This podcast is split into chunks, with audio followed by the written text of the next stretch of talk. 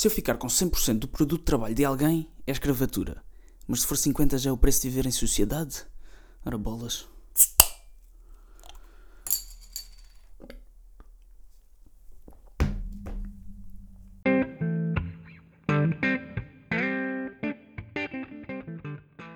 Antes de começar a falar sobre os impostos, quero aproveitar para agradecer a todas as pessoas que me mandaram mensagem na, na semana passada, uh, elogiar-me por esta iniciativa. Estou muito grato. Uh, não estava à espera de ter tanta gente a ouvir o podcast como tenho. Opa, não é por ser gente demais, mas sei lá, estava à espera de 15, 20 pessoas, em que 5 delas fossem o meu irmão com contas diferentes. De início até me disseram que, que eu não ia ser famoso com isto. E eu disse: Ah, eu sei, vou fazer um podcast, vou falar de política, obviamente não vou ficar famoso com isto. Uh, mas pronto, estou feliz por, eh, primeiro, não ser o único a sentir estas algemas do politicamente correto e ao mesmo tempo infeliz, obviamente, porque existe mais gente que sente que não pode falar como quer, não pode pensar as coisas que quer e não pode dizer as coisas que pensa, e isso é realmente complicado nesta altura, mas estou confiante que vamos poder voltar a pensar e a dizer e a falar tudo o que nós quisermos. Por agora, uma palavra de solidariedade por estas pessoas.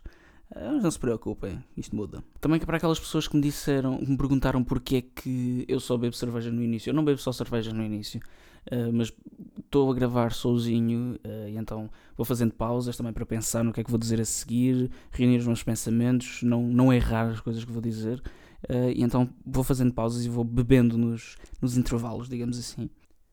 Ainda sobre o podcast, eu eventualmente vou tentar ter convidados, não convidados famosos, obviamente. Estes convidados serão amigos meus, pessoas com quem eu me dou, pessoas interessadas, pessoas interessantes, pessoas que sabem muita coisa e que proporcionam debates interessantes. Já até tenho alguns amigos meus que dizem: Epá, eu adoro ver-te a debater com aquele gajo ou com aquele gajo. E é isso que eu vou tentar fazer aqui: o trazer realmente a conversa de café, a política com cerveja, trazer para aqui. Uh, vou tentar fazer isso e eventualmente vai conseguir. Já tenho microfone novo, agora só me falta arranjar o adaptadorzinho para o computador e vamos pôr isto a andar. Quem tiver ideias, sugestões, opiniões, uh, alguma coisa que querem que eu fale ou que acham que eu devia falar, por favor digam. Se tiverem alguma crítica também façam-na. Uh, se não concordarem com alguma coisa, digam que eu terei todo o gosto em explicar-vos porque é que vocês estão errados. Ok, agora sim, impostos. Os impostos são roubo. E isto eh, é repetido imensas vezes, é repetido por quase todos os partidos libertários do mundo. Só que quase nunca eu ouvi alguém explicar o porquê disto. Uh, há porque os impostos são imorais, há porque o Estado está-nos a roubar, mas é muito raro dizer ou conseguir ouvir alguém explicar isto do, do princípio ao fim. Porque depois é sempre interrompido com frases do género: Ai, quem construiu as estradas? Ou, e foste à escola pública, mas agora queres negar os acessos aos outros à, à escola pública. Epá, não. Mas enfim, o, o meu ponto de vista, e aqui vou servir-me um bocado das palavras de um político holandês que é o Toyn Manders. Possivelmente estou a dizer o, nome, o primeiro nome dele mal, Toyn, Toyno, não é o Toyn Manders, mas pronto, Toyn Manders. Este ponto de vista é o seguinte: todos os seres humanos têm o direito ao seu corpo e à sua propriedade. E todos podem fazer o que quiserem, ou, ou dizer o que quiserem, desde que não violem estes mesmos direitos nas outras pessoas temos o direito à autodeterminação, que é um direito básico do ser humano. O governo viola este direito de várias maneiras. Sobre estes princípios, os impostos são uma violação aos direitos da propriedade e principalmente o direito de colher os frutos do nosso próprio trabalho. Durante algumas centenas de anos, os governos, os vários estados, usaram os impostos para enriquecer a nobreza, enriquecer os reis e financiar guerras este, os impostos eram também cobrados para nos dar a benesse de habitar nas, nos campos de, de, da nobreza e de praticar a agricultura nos campos da nobreza. Era uma, um privilégio que nós tínhamos de viver nesses campos. Passado alguns anos, algum tempo, começaram a devolver parte desses impostos à população, sob a forma de prendas, para tentar legitimar os impostos. Eh, mas isso não quer dizer que eles sejam legítimos. E estas prendas são o quê? Estas prendas de início eram, por exemplo, as festas. O início das festas populares, algumas festas de santos, eram patrocinadas pelos, pelos reis, pela nobreza. E se há melhor exemplo de uma festa de um santo que é dar uma prenda à população para a população estar calada, eu não sei bem qual é. Eventualmente estas prendas tornaram-se ligeiramente maiores, as, as guardas reais passaram a ser polícias e as polícias começaram a patrulhar e a dar uma certa segurança à população, entretanto veio outro tipo de cuidados, muito mais recentemente apareceu o, a saúde e a educação como pilares essenciais do Estado. E porquê dizer que isto é um roubo? O termo roubo aplica-se quando propriedade te é retirada sobre a ameaça de violência, quando não causaste danos que te recusas a compensar ou quando não violaste um contrato em que entraste livremente. É exatamente isto que o governo faz. Se não pagares os impostos ao Estado, segundo as regras feitas pelo próprio Estado, então vêm pessoas à tua casa, vem a polícia, vem as finanças, vem quem quer que seja, e vem esvaziar-te a casa. Levam-te o carro, levam-te o sofá, levam-te a televisão. Se resistires, és tratado como um criminoso. Se até se não declarares os teus rendimentos às finanças, podes ser preso por alguns anos, não sei quanto tempo. E é assim que o Estado faz dinheiro. Sobre a ameaça de prisão. Sobre a ameaça de pôr pessoas na cadeia pessoas inocentes, pessoas que não fizeram mal a ninguém, pessoas que não causaram mal nenhum a mais ninguém, a não ser ao nosso grande pai, o Estado. O facto que a elite política hoje não usa todo o nosso dinheiro só para encher os bolsos, mas nos devolve sobre a forma de prendas que nós não pedimos, não legitima, não legitima o roubo.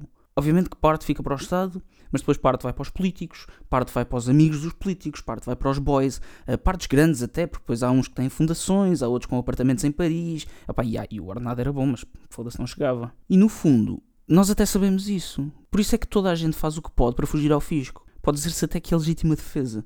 Por exemplo, também ninguém disse mal do Ronaldo. Só ouvi dizer, ah pá, faz muito bem, vai agora dar dinheiro aos espanhóis. Então, mas ó Duarte, tu pagas impostos, depois tens uma reforma, depois podes ir ao hospital público. Pois, em relação à reforma, vamos lá esperar uns aninhos, né? E é assim, o imposto não deixa de ser roubo por ter uma, uma contrapartida mesmo sendo positiva. Se eu for à vossa casa, e, e vamos partir do hipotético que guardam todo o vosso dinheiro debaixo do colchão. Se for à vossa casa, levo metade de todo o dinheiro que vocês têm no colchão. E então vou ofereço-vos o jantar, mas vocês são vegetarianos e eu ofereço um bife. Vou ao hospital e marco-vos uma consulta no dentista quando vocês precisavam na realidade de um otorrino e digo: ah pá, mas isto não é roubo.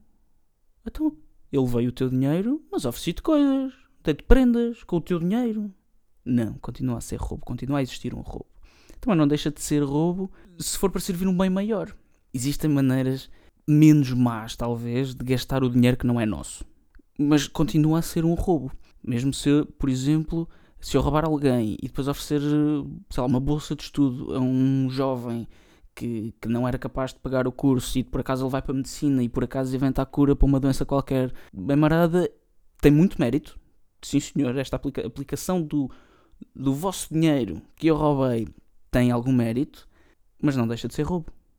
Vocês continuam a sentir-se roubados. E também não deixa de ser roubo por ser suportado por uma lei democrática. Quer dizer, aceitar que os nossos políticos retirem os nossos recursos é basicamente renunciar aos nossos direitos naturais. É resultado da coerção, da ameaça de violência. Portanto, continua a haver um roubo. Agora, aqueles tempos em que eu era um anarquista utópico já lá vão. Acho que continua aqui, bem dentro do meu coração, mas pronto, já, se calhar já cresci um bocadinho, já vi muita coisa. E hoje acredito que não possamos de um momento para o outro parar de viver numa sociedade em que tenhamos que pagar algum tipo de impostos. E de facto, o Estado, um governo, será a melhor maneira de. Aliás, será a organização mais eficiente a fazer algumas coisas. Por exemplo, a defesa, a segurança, a justiça. Existem muitas teorias anarquistas de como a segurança e a justiça poderiam ser feitas. Epá, mas vamos ser realistas, os seres humanos são um bocado fedidos uns para os outros. Isto pode pode ser tudo muito bom, as utopias podem ser tudo muito bom, parece tudo muito bom, mas foda-se, né? A ideia que eu quero partilhar com este podcast e, e realmente aquilo que eu acredito, a minha ideologia, é que temos que reduzir o tamanho, o peso e a interferência do Estado nas nossas liberdades económicas, nas nossas liberdades individuais e impedir a sua expansão os fins podem, no papel, parecer muito bons, podem ser benignos, podem até ser, podem à primeira vista parecer justos, podem ter como objetivo a igualdade, pode ser para fins magnânimos. No entanto, o que acontece é que, nestes casos, o Estado torna-se ineficiente, torna-se ineficaz e torna-se, acima de tudo, corruptível. Nós só podemos de facto corromper alguém se existir alguém para corromper. E é isto que as grandes corporações fazem, os grandes monopólios fazem. Só existem monopólios, em primeiro lugar, devido à atração do, à, à atuação do Estado.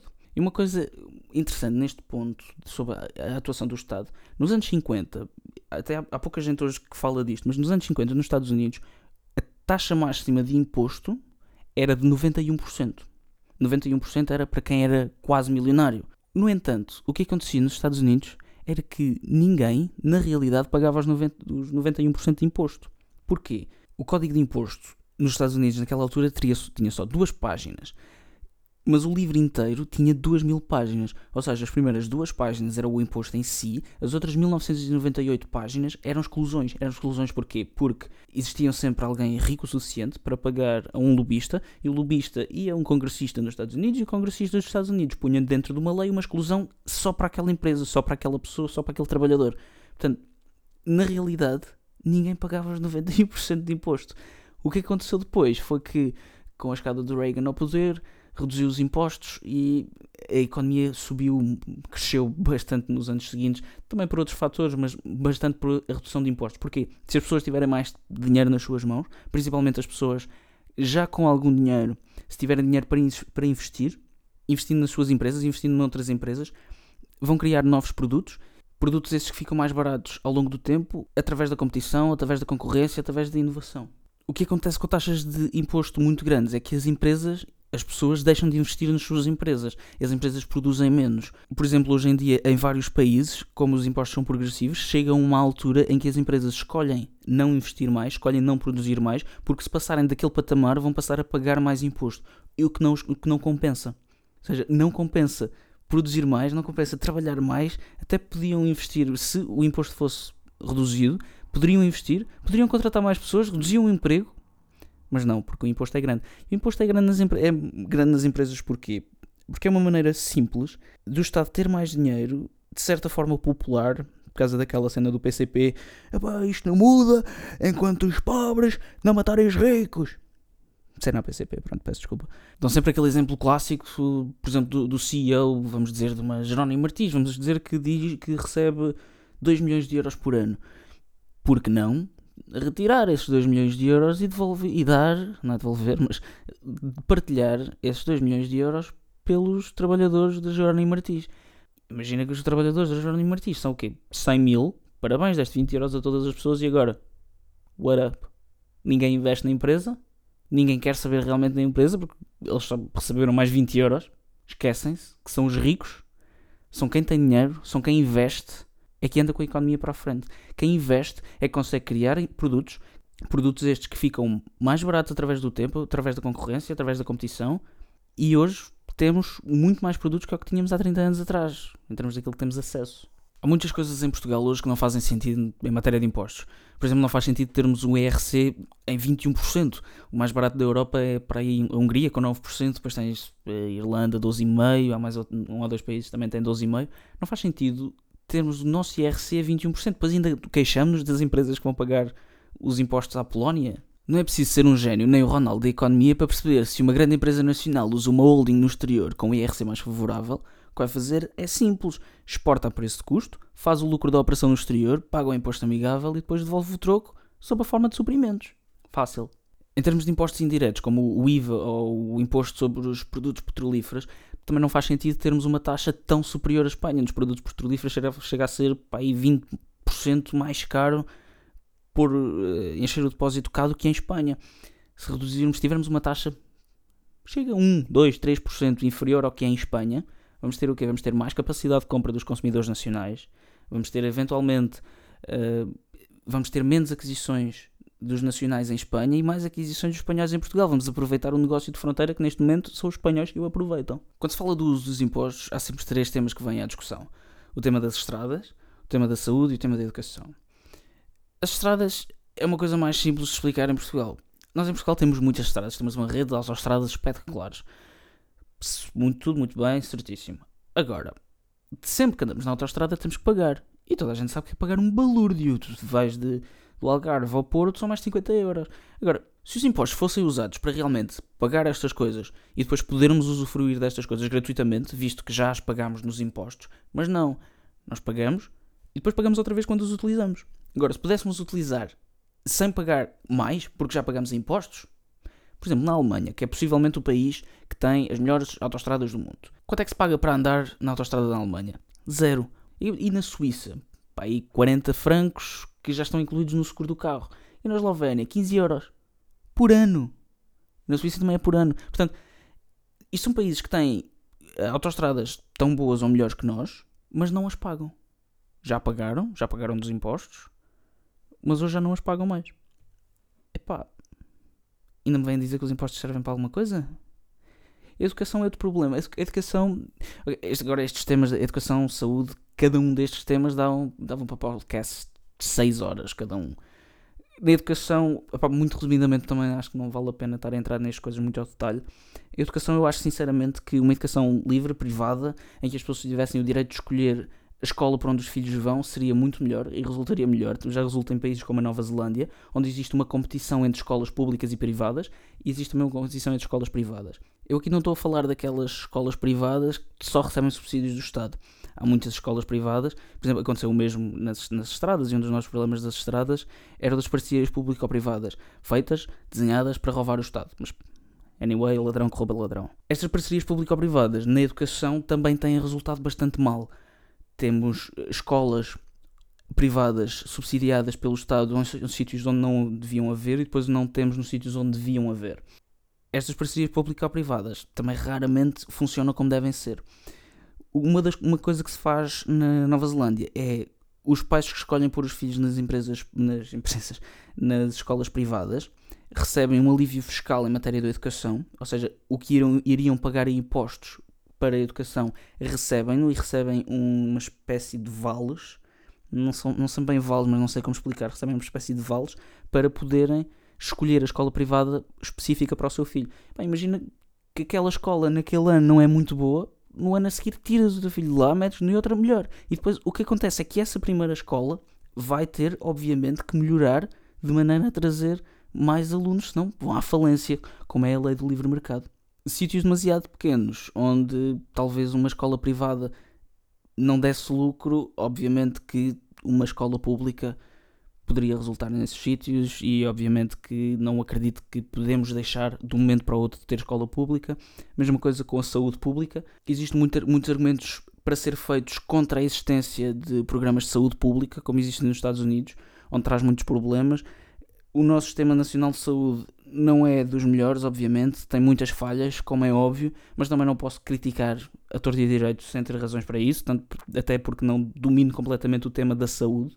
No entanto, consigo identificar vários problemas com os impostos em Portugal e principalmente com a aplicação dos impostos. Acho que já perceberam que o meu maior problema é, obviamente, os impostos são roubo e esta eu não vou dar. Os impostos são de facto roubo, mas o meu maior problema é de facto com a aplicação desses mesmos impostos com a ineficiência do Estado, com a ineficácia e com a corrupção principalmente. E o que é que tem acontecido em Portugal? Bem, ultrapassada a fase da crise económica e da assistência financeira, seria suposto ter chegado o tempo de reverter a carga fiscal em prol de uma economia estável e mais promissora. Ora, em janeiro, a receita fiscal aumentou 233 milhões de euros. E o INE confirmou há uns dias que a carga fiscal aumentou para 37% do produto interno bruto em 2017. E supostamente agora, agora o governo está a tentar passar que isto é uma coisa boa, isto aumentou por um conjunto de razões, mas o ano passado não era uma coisa de boa, porque eles o ano passado prometeram que iam baixar a carga fiscal, portanto agora é o quê? Não se decidem? Mais um ano de governo socialista, de engorda do Estado, de cativações no setor da saúde, no setor da segurança social. Pois, porque isto é muito bonito dizer que o déficit diminuiu e não sei o quê, mas ninguém fala das cativações. Pois é, é verdade. É ridículo que num país onde o ordenado mínimo é, é 580 euros, de quem vive do seu trabalho seja obrigado a dar ao Estado mais de 50% dos seus rendimentos entre o IRS e os pagamentos à Segurança Social. Mas, no entanto, a prioridade para este governo, obviamente, não sei porque, isto é, porque, é, porque é que isto me espantou em primeiro lugar, porque isto é um governo socialista, a prioridade deste governo não é reduzir os impostos, mas é investir em mecanismos para maximizar aquilo que podem receber. Ele tem que apanhar tudo, como bons socialistas que são. Vem, por exemplo, a criação de apps para a consulta das datas de limite de pagamentos, eh, a consulta da situação fiscal e até se está a pensar na implementação de pagamento de impostos por débito direto, medidas que supostamente vão permitir poupar 3 milhões de euros em custos administrativos. o Ministro das Finanças, o Mário Centeno, vem dizer que a autorização de impostos por débito direto vai evitar coimas e custas associadas por falta de pagamento de imposto nos prazos legais, o que permite poupar muito dinheiro aos contribuintes. Após Centeno, obrigado. Termina-se o terceiro episódio do Política com Cerveja. Para a semana vou falar dos nossos amigos comunistas. Um abraço, um brinde a vocês. Até para a semana.